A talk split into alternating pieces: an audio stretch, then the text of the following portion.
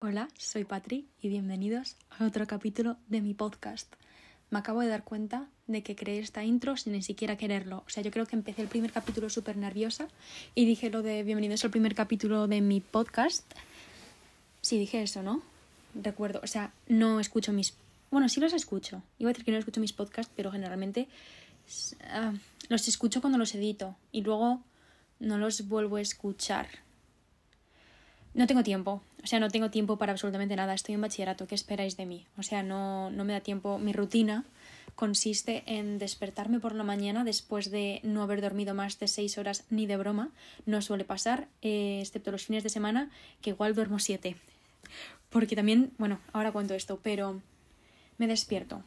Tengo tres horas de clase online o tres horas de clase presenciales, clases presenciales de, de 8 a 11 y luego de 11 a 2 lo mismo, o clases online o clases presenciales, depende del día, va variando. ¿Cómo? Yo vengo a mi casa, ¿cómo? Eh, después de comer suelo editar. Eh, me preguntáis mucho qué edito. Mis TikToks tienen muchísima edición de por medio. O sea, al día como mínimo estoy entre dos y tres horas editando. Y esos son los días que no tengo que editar el podcast porque me lo tengo que escuchar entero a la hora de editarlo. Um, y eso, y si no grabo, suelo aprovechar como de 3 a 5 para grabar y editar, luego solo estudiar, depende de lo que tenga que estudiar, hacer trabajos, cosas de seguir editando, eh, perder el tiempo también está por ahí. Sí, hago muchas cosas. Eso, en eso se pasa el resto de mi tarde, como de 5 a 9, ceno, en algún momento de esa tarde meriendo a veces me voy y doy una vuelta como antes de las 9 y después de las 7, en algún momento de por ahí, igual salgo por mi barrio a dar una vuelta, porque estar en casa todo el día no, no es buena idea, me he dado cuenta de que para mi salud mental no es recomendable. Y luego después de cenar, um, pues no sé, hoy por ejemplo, hoy ahora mismo son las 10 acabo de terminar de cenar. He venido y ¿qué estoy haciendo? Grabar el podcast. Pues depende del día, tendré algo que hacer. Y si no, hago más cosas de clase. Pero siempre depende mucho. A veces estudio después de comer. Depende del día, ¿no? Pero mis días son muy monótonos. Muy monótonos y a su vez no. Porque claro, cada día edito algo distinto. Cada día estudio algo distinto. Cada día hago algo distinto y a su vez todo es igual. No me voy a quejar, no me voy a quejar de mi rutina ya. Los días no se me hacen repetitivos. Ahora mismo puedo decir que no se me hacen repetitivos. Hubo una etapa de mi vida en la que sí, pero ahora mismo no estoy para quejarme frente a ese tema. Puedo quejarme de muchas otras cosas. Como por ejemplo de lo mucho que, odio la historia. Hay gente a la que le encanta, lo respeto, me parece genial, lo entiendo. No me pasa. no me pasa, o sea, lo odio. Pero es que no es que lo odie. O sea, si yo ahora mismo me quiero informar, me informo. Pero el hecho de que me obligues a estudiarme algo en un tiempo concreto, con las palabras exactas para escupir un examen, no aguanto. Esa asignatura que más odio desde lejos y la que peor se me da y, no puedo más con ella. ¿Por qué hablo tanto de, historia? Porque tuve examen ayer, tengo examen el lunes que viene, tengo una práctica que entregar el viernes. He dicho práctica. Hablo muy rápido, lo siento un montón y cuando me pongo nerviosa más y subo la voz y me vuelvo muy agresiva. Sí, soy Aries. ¿Qué quiere decir eso? No lo sé porque no creo en la astrología, pero creo que tiene algo que ver. Igualmente, me voy del tema como nadie, pero mientras lo trate con naturalidad, creo que no hay de lo que quejarse. O sea, yo recuerdo los primeros capítulos del podcast que tenían muchísima edición de por medio porque cada cosa que decía que me iba del tema la borraba. Y ahora es nada, que la cosa fluya porque creo que se hace más o menos para vosotros, para mí, y en la edición me lo pongo mucho más fácil y yo me entretengo muchísimo más hablando y todos somos más felices, estamos más contentos y tenemos menos de lo que quejarnos. Pero bueno, ¿qué tal estáis? Sé que no podéis contestarme, pero bueno, lo compenso diciéndoos que yo estoy bien. Estoy bastante bien, estoy bastante estresada, pero lo estoy llevando mejor de lo que lo he podido llegar a llevar nunca. ¿Por qué? Porque ayer tuve un examen, tengo otro examen el lunes y este fin de semana tengo un fin de semana de locos. O sea, me hace muchísima ilusión porque eh, diría típico de rapero de calle de se vienen cositas, pero se vienen cositas. Em, entonces tengo un fin de semana de completísimo, de tener que levantarme pronto, eh, volver a mi casa muy tarde, los dos días a tope. Eh, ¿Grabar rutina? Espero que me dejen. Si puedo, lo hago y así ya veis qué estoy haciendo. eh, pero me hace muchísima ilusión. Así que como tengo ilusión, que eso es algo de lo que he hablado en algún otro capítulo, al tener ilusión, eh, llevo mejor lo que tengo que hacer a lo largo de esta semana, porque tengo ganas de quitármelo todo en medio para que llegue el fin de semana y pueda realizar y hacer todo lo que tengo que hacer sin el estrés de tener muchísimas cosas acumuladas que no he podido hacer y que llegue el lunes y no haber hecho nada. Y si lo voy haciendo ahora, pues luego me siento mejor conmigo misma. Y eso me está funcionando bastante. Creo que lo hablé en el capítulo del cansancio, que cuando estás cansada eres capaz, incapaz de ser funcional. Pues eh, estoy cansada, pero estoy siendo funcional. Entonces, ¿me contradigo? Puede ser, pero estoy contenta. Entonces, ¿qué más da? Que me queje, no pasa nada. Eh, eso sí, estoy durmiendo menos de lo que he dormido en mi vida. Espero que mi psicóloga no esté escuchando esto, pero hoy me he bebido Monster. Y, y si no me lo hubiera bebido, igual no hubiera sido capaz de funcionar hoy. Em, he probado los Monsters estos nuevos que han salido sin gas. Em, los Monsters saben a paro cardíaco a los 22 años. Eh, y no sé si eso es bueno. No, creo que no. Eh, no bebáis Monster. A ver, no sé. Como Monster. ¿Te imaginas que lo quieren publicitarme el podcast? Eh, Monster os quiero mazo. Me he bebido una hoy. O sea, quereros os quiero mazo. Pero de verdad, la cafeína que tiene eso es muy heavy. Mm, bueno, aparte de eso, eh, vienen cosas guays. O sea, tengo, tengo, tengo ganas de vivir, por así decirlo. Tengo ganas de todo lo que tengo al frente em, y espero no dejarme cosas atrás. Pero bueno, el capítulo de hoy trata sobre el miedo. ¿Por qué he elegido este tema? Porque es un tema del que he escrito un montón en mi diario y últimamente estaba escribiendo menos sobre ello. Creo que es porque he aprendido a llevarlo. Supongo, depende de las cosas, ¿no? Porque miedos vamos a tener siempre, pero hay muchísimos miedos que me he dado cuenta que he ido superando poco a poco. Y el otro día hice un test, el de las 16 personalidades. Ya lo había hecho antes, lo volví a repetir por si acaso, ya lo vi algunas preguntas en ese test. Se llama, no sé cómo se llama. Creo que IMBT, algo así. Pero si buscáis test de las 16 personalidades os sale. Yo soy ENFP barrita T, creo. Soy igual que Willy Wonka. Eso es lo único que sé. Em, y había algunas preguntas que me hicieron plantearme un poco más sobre este tema. Pero también es porque dándome cuenta de cosas que he escrito en mi diario, muchísimas de las cosas que yo identificaba como miedo eran más síntomas de ansiedad que otra cosa. Entonces, al haber identificado eso y al haber tenido tanto la palabra miedo en mi mente estos últimos días, quería hablar sobre ello. Y he visto que es un tema que os interesaba bastante, así que nada, quiero hablar un poco sobre ello. Para este capítulo quiero explicaros un poco qué es el miedo y lo he buscado en internet para ser lo más precisa posible. Os lo voy a leer eh, muy brevemente. El miedo es una emoción básica que nos advierte de un riesgo inminente. Vale. Em, todos sentimos miedo en todos los momentos de nuestra vida, supongo yo. O sea, sí, claro que sí. Todos tenemos miedo a algo. Y si no tienes miedo a nada, que es algo de lo que tuiteé el otro día y la gente se me preocupó un poco, es. es. puede llegar a ser preocupante. ¿Por qué? Y esto es algo de lo que yo he escrito en mi diario. Repito, voy a decir la palabra diario hoy 20 veces, lo siento un montón. Pero el miedo nos advierte de cosas y supuestamente si tenemos miedo a ciertas cosas es porque tenemos miedo a ponernos en riesgo. Entonces, si empiezas a perder el miedo a ponerte en riesgo, no es como que le estés quitando importancia a las cosas, sino que le estás quitando la importancia que te deberías tener a ti mismo. O sea, te estás como dejando llevar y dejarte ir y lo que te pueda pasar no te importa. Y eso es preocupante a la hora de perder el miedo, porque no puedes dejarte ir y tienes que priorizar tienes que priorizar tu existencia y tienes que priorizarte a ti frente a las acciones de los demás o frente a tus acciones.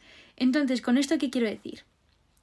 Que si notas que estás empezando a quitarle miedo a muchas cosas que pueden ponerte en riesgo, es razón para pedir ayuda.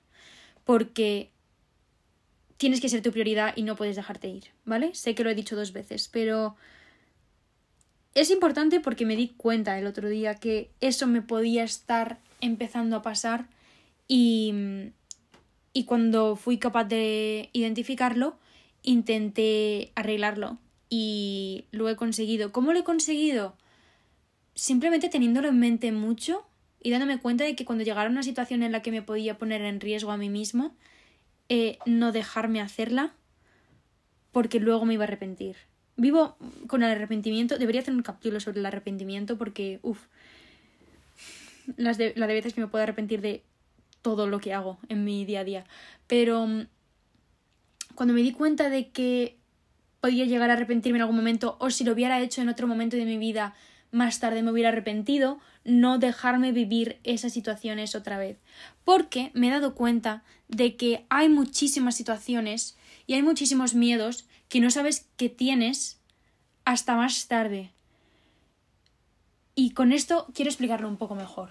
Hay situaciones que nos da miedo volver a vivir, pero antes de vivirlas no éramos conscientes de que esa situación o de que algo nos daba miedo. Voy a poner un ejemplo que se me va a ocurrir ahora mismo sobre la marcha porque no lo tenía planeado, pero imagínate que un día eh, tú estás comiendo... Voy a poner un ejemplo muy genérico e imposible, por si acaso. Un día tú estás comiendo gambas y de repente cuando te estás comiendo esa gamba, la gamba se empieza a mover y tú te niegas a volver a comer gambas nunca más. ¿Por qué?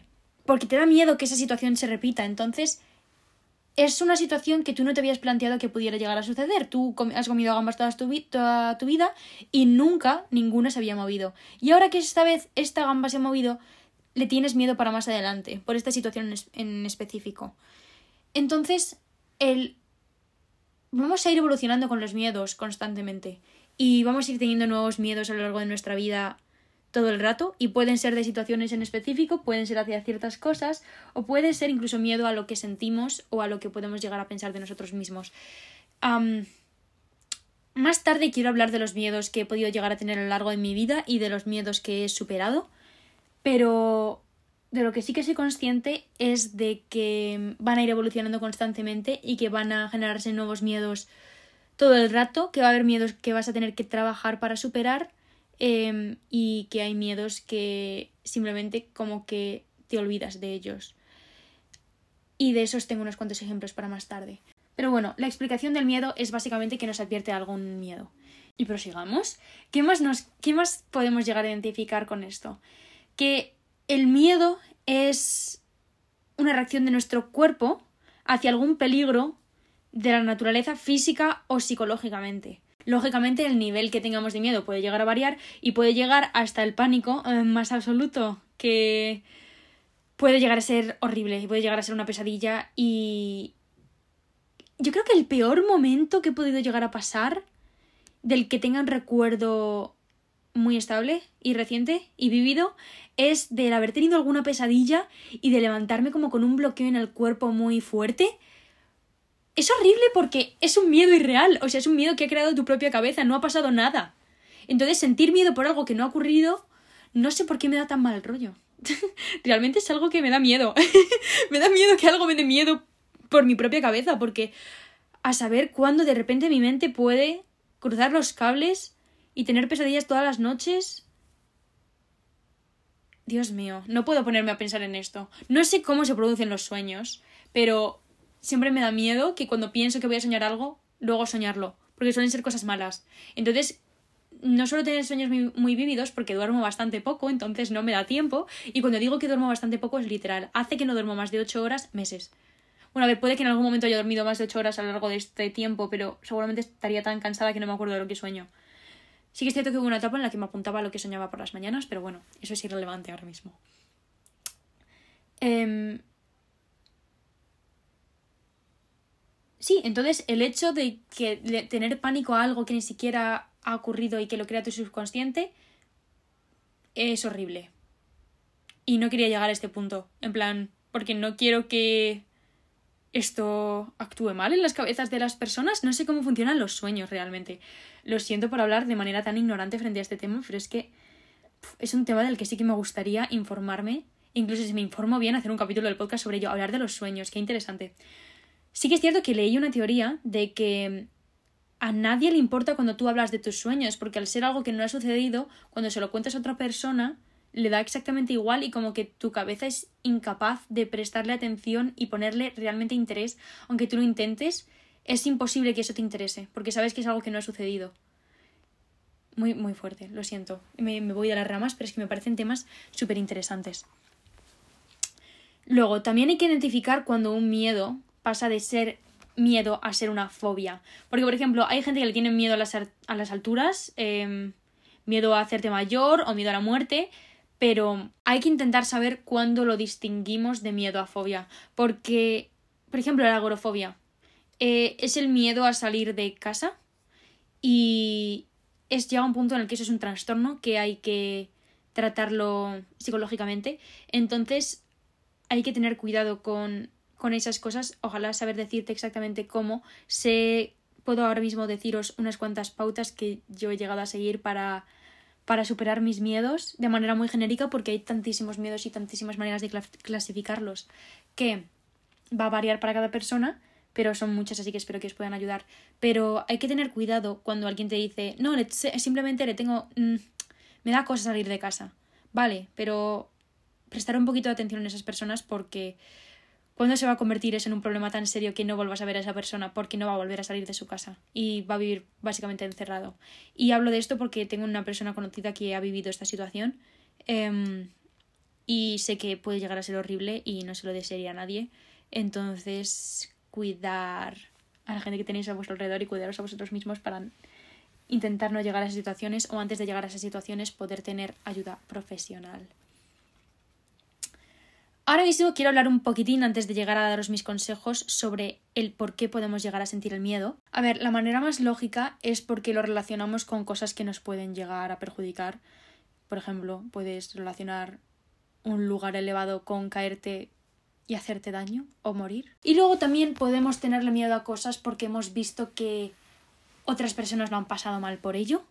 Como por ejemplo, tenerle miedo a por ejemplo, si a algún amigo mío le ha picado una serpiente, las serpientes pican o muerden. Bueno, no voy a entrar en ese debate. Em, digamos que le ha picado una avispa, ¿vale? Em, y tú no sabías que las avispas te daban miedo, pero cuando ves su reacción de pánico y cuando ves que le ha dado muchísimo miedo y que eh, lo ha pasado muy mal y que le ha hecho daño y que le ha dejado secuelas y que la reacción y que la situación no ha sido agradable para él, eh, empiezas a tenerle miedo también a esas cosas, aunque a ti no te hayan sucedido y aunque no las hubieras relacionado con nada antes, sino por la reacción de los demás. Eh, también hay otra cosa que me ha parecido muy curiosa, que es que a veces el miedo eh, puede ser incluso positivo, porque el hecho de que nos aumenten las pulsaciones y, sentir esa tensión nos, nos genera como una sensación de agrado como cuando te montas en una montaña rusa, aunque te dé como pánico. Porque a mí, por ejemplo, me daban pánico, me encantaba montar por la adrenalina que te genera, al igual que ver películas de miedo. A mí es que yo no lo paso mal en las películas de miedo, pero igual es todo lo contrario, sí que lo paso mal, pero me gusta pasarlo mal en esas situaciones. Ver películas de miedos de personas masocas, eh, abro hilo. No lo sé, no lo sé, pero podría estar bien. Es como que me, me encantan las cosas que me dan miedo. Em, no sé, Coraline era mi película favorita con 7, 8 años. Sé que no es el mejor ejemplo, pero dice mucho de mí. vale, todos estos consejos los he sacado de eh, páginas web y de distintas cosas. Algunos son míos, otros son em, buscados, apuntados, identificados. Em, he hecho mi... Me he informado, me he informado, ¿vale?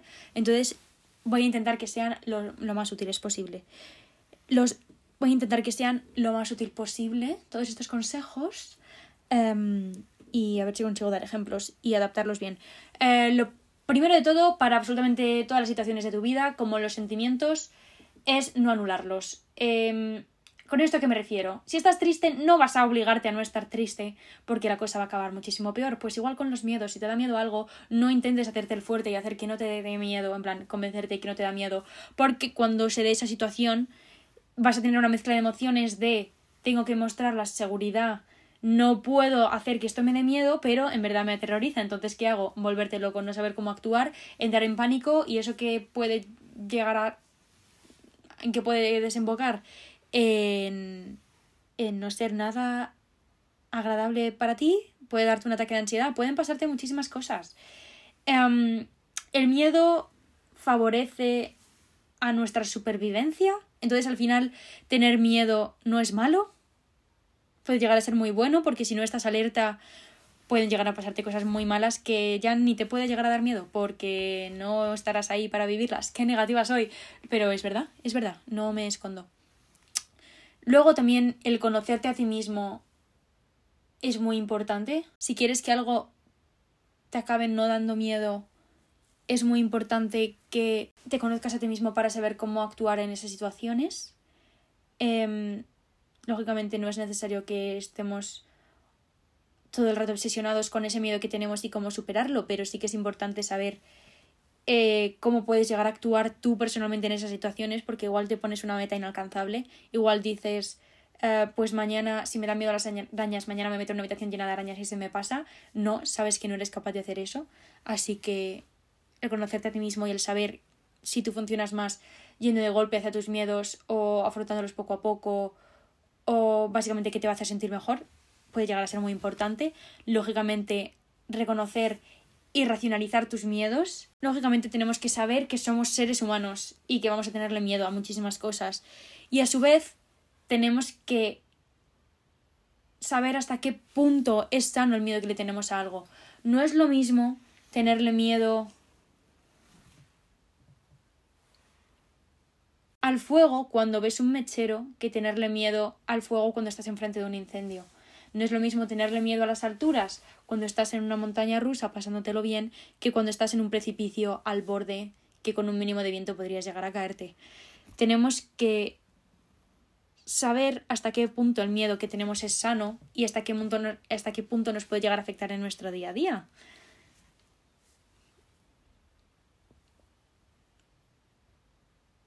Lógicamente una manera muy fácil de aprender a afrontar eh, tus miedos es para situaciones normales y en este caso me atrevería a decir más psicológicas, por eso me gusta hablar de estos temas, es ver cómo afrontan sus miedos otras personas y tomarles un poco como ejemplo.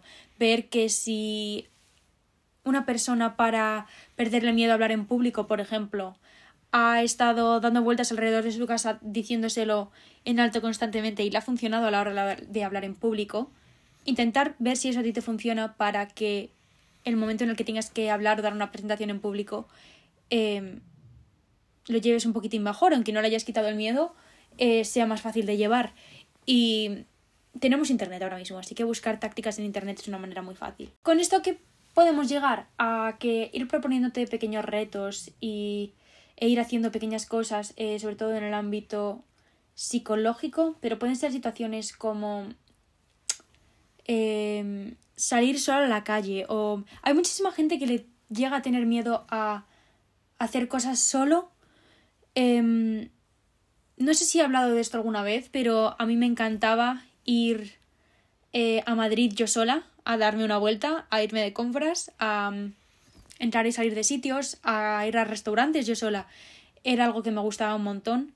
Eh, dejé de hacerlo, pero me apasionaba. Y había muchísima gente que no se atrevía a hacer esas cosas, aunque sí que disfrutaran de pasar tiempo con ellos mismos porque les daba miedo lo que otros pudieran opinar. Pues lógicamente en esas situaciones ir poniéndote pequeños retos de pues hoy nada, voy a salir media hora solo o, o cosas de ese estilo pueden ayudarte a llevar un poquitín mejor tu miedo.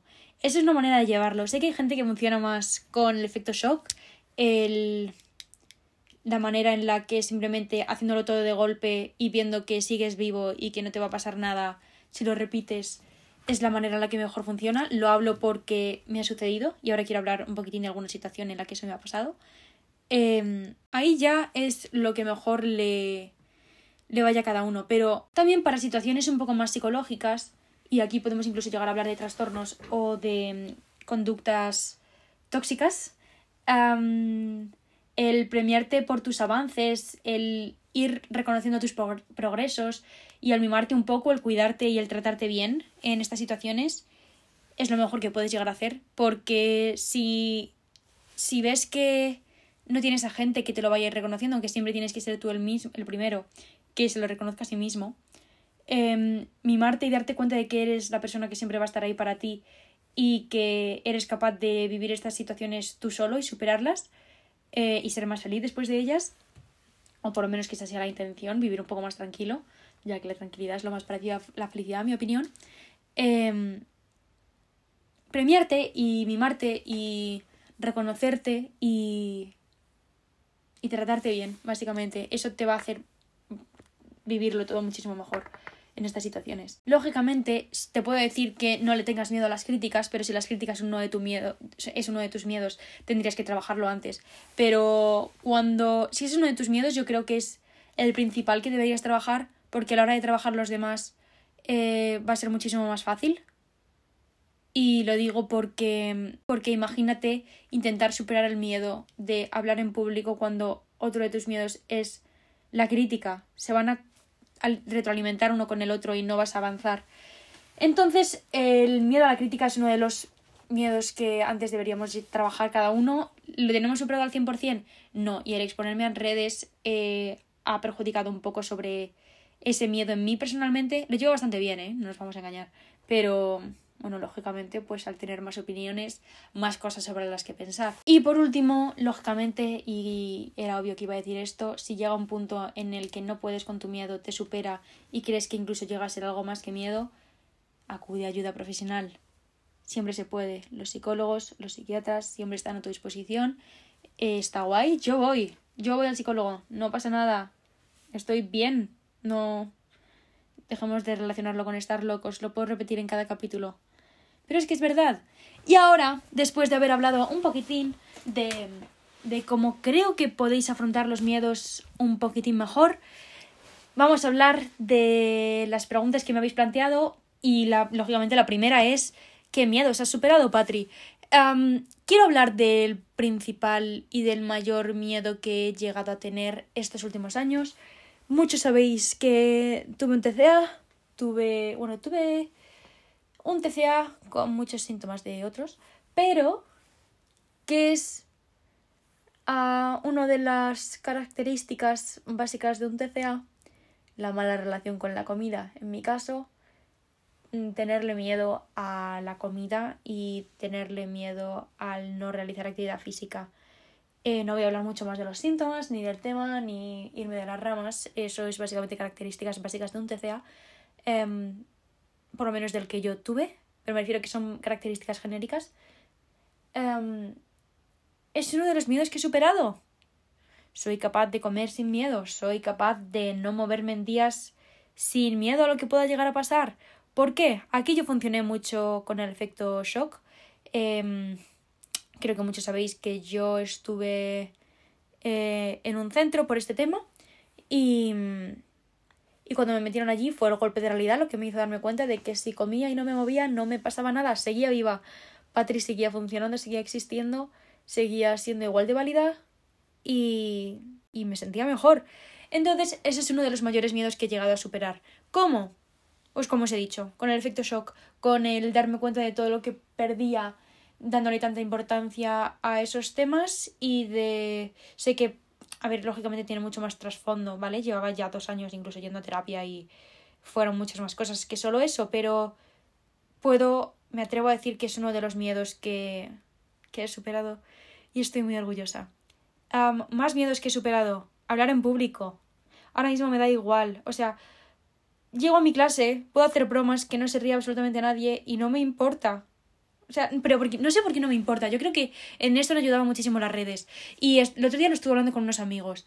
Antes de tener un mínimo de audiencia en redes, era impensable, y creo que lo hablé en el, en el podcast de Online Friends con, con Antonio, era impensable que yo subiera unas historias a Instagram hablando. ¿Por qué? Por el miedo a lo que pudieran decir los demás. Qué pánico, ¿te imaginas? O sea, era impensable, no se me pasaba ni por la cabeza. Ahora puedo subirlo y me da exactamente igual y subir TikToks hablando y subir lo que me dé la gana. Porque y eso que ahora mismo tengo muchísima más gente viéndome que antes. Antes que tendría 800 seguidores en Instagram y realmente me importaba lo que fuera a opinar la gente. Ahora me da exactamente igual y vivo mucho más tranquila y mucho más feliz. Es un miedo que, como he dicho, es ese ejemplo de miedo que he superado sin darme ni cuenta. No sé ni por qué lo consideraba miedo, pero lo era. Y, y ahora estoy mucho más tranquila, pudiendo hacer lo que me dé la gana con las redes sociales. Porque aunque sé que va a haber gente que me pueda llegar a juzgar, no me importa. Otro miedo que he superado, el que me juzguen. No me, no me importa, la verdad, ahora mismo. No es. Puede, a ver, puede llegar a importarme, depende de la crítica y depende de la situación. Pero generalmente no me. no me perjudica como para no poder vivir mi, mi día a día normal y no me quita el sueño. También hay miedos que no he tenido nunca, como por ejemplo el miedo a las arañas, o el miedo a las avispas, o a los pájaros. Muchísima gente le tiene miedo a los animales en general, a los perros, o a los insectos. Los insectos no me dan miedo, me dan asco. O sea, no es como que se me, acerque un, se me acerque un insecto y yo entre en pánico, sino como que me da repulsión. Incluso las hormigas y las mariposas no me parecen agradables, también lo digo. Hay gente que le tiene miedo a la sangre a las, a las agujas, a las heridas. muchísima gente le tiene miedo a los espacios cerrados, a la oscuridad. No le he tenido miedo nunca. O sea, no he sido de esas personas que han apagado la luz y se han ido corriendo a su cuarto. La verdad es que me ha dado bastante igual. No le he tenido miedo al mar, no le he tenido miedo a volar, no le he tenido miedo a las alturas, no le no le tengo miedo a la muerte, pero sí que es algo a lo que hay que tener respeto por cuidado personal. Le tenía miedo a hablar en público. Tampoco le tenía miedo, ¿eh? No era algo que me quitara el sueño. O sea, era algo que prefería no hacer, pero ahora mismo me da igual. Em, la tripofobia, por ejemplo, el miedo a la sucesión está de, de círculos y de agujeros y, figuras y cosas así, me da muy igual. Y luego el miedo a los payasos tampoco lo he tenido nunca. Le tengo miedo a bastantes pocas cosas. Me las, mi género favorito de películas es eh, las películas de miedo, yo creo. O las Coming of Age, lógicamente. Porque son preciosas estéticamente y te sientes identificado y esas cosas. Siento que vivo en una Coming of Age movie todo el rato, constantemente. Pero no, no soy una persona que le haya tenido mucho miedo a los miedos tradicionales y menos pánico pero sí que soy una persona en la que muchísimas situaciones más psicológicas la generan muchísima ansiedad, em, como por ejemplo los exámenes, las amistades, el hablar con gente a la que yo considero superior, el rechazo público, el rechazo social, la invalidez. Antes le tenía miedo a compartir demasiado, ha llegado un punto en el que ya no le puedo tener miedo porque ya lo he hecho, entonces ya solo me queda vivir con ello y por ahora no ha habido ninguna repercusión. Así que con eso estoy bastante bien. Esos son básicamente mis miedos actualmente, yo creo, pero no me quitan el sueño. Ahora mismo no sé qué me preocupa. O sea, ahora mismo estoy en un punto bastante ocupada, entonces no me da tiempo ni a pensar en eso. Espero que cuando vuelva de esta etapa tan ocupada tenga tiempo a pensar más en mí, pero por lo menos no estoy mal, entonces no es algo de lo que me tenga que preocupar excesivamente. Pero voy a ver alguna preguntilla más que me hayáis hecho frente al tema, aunque creo que he respondido a la gran mayoría a lo largo del capítulo. Mira, por ejemplo, esta me parece interesante. ¿Cuál era tu mayor miedo a los 14 años o así? Mi mayor miedo a los 14 años... Em, bueno, vale, no. Iba a decir que la comida lo más seguro o algo relacionado con el deporte, pero no, esto es más a los 15 porque con la comida empezaron. Em, mi miedo a los 14 años Em, podemos decir que la segunda mitad de los 14 años eh, era el contacto físico y mis amigos lo pueden confirmar. Estuve dos años sin abrazar a nadie. Em, no sé si es exactamente miedo, era fobia o qué era, pero era incapaz eh, por situaciones eh, pasadas, por así decirlo. le cogí asco. Y y sí, yo creo que el contacto físico, el enamorarme no era algo que me diera miedo, era algo que veía imposible que volviera a suceder nunca. sí, yo creo que con eso he dicho suficiente. Además, me habéis preguntado sobre el miedo a enamorarse. Eh, es algo que he superado con el tiempo. No me he enamorado de nadie recientemente, pero sí que me he dado cuenta de que ya no es algo que me preocupe. Entonces es algo que simplemente he ido en lo que he ido mejorando, por así decirlo, experimentando, saliendo un poco de mi zona de confort en ciertos temas, hablando del tema con gente que ha vivido experiencias parecidas a las mías o con gente que no ha vivido experiencias parecidas a las mías para ver cómo lo enfocan ellos, simplemente hablando, escribiendo, identificando em, y probando. Probar es muy importante, aunque no sientas nada, te lo recomiendo. Cuando te da miedo contarle a la persona que te gusta cómo te sientes por miedo a perder a esa persona. Vale, creo que esto es lo más común, seguramente lo hayamos sentido, no voy a decir que todos, porque siempre me va a saltar alguien que me diga, no, yo no, yo siempre he, sido muy echado para adelante. Yo sí que lo he sentido. he aprendido a no decirle a nadie cómo me siento hasta que no tenga por lo menos un indicio de que puede llegar a ser mutuo, porque si no lo puedo llegar a pasar muy mal e incluso es mejor no hablar del tema porque si hay cero posibilidad de que pueda llegar a ser mutuo, mejor no hablar porque ya sí que sí te cargas la amistad, a no ser que sea hasta un punto en el que tienes la intención de hacer muestras de cariño y hay cosas que no te puedes llegar a guardar, entonces crees que es mejor que la otra persona lo sepa, no con la intención de que de repente te diga, ¡guau! Quiero casarme contigo, sino con la intención de que la relación sea. pueda fluir mejor, por así decirlo. Em, ojalá tener una respuesta a cómo superar este miedo, pero yo creo que simplemente es probar en algún momento a ver cómo, qué sucede eh, cuando lo haces y si ves que la situación es horrible, trabajar en superarla.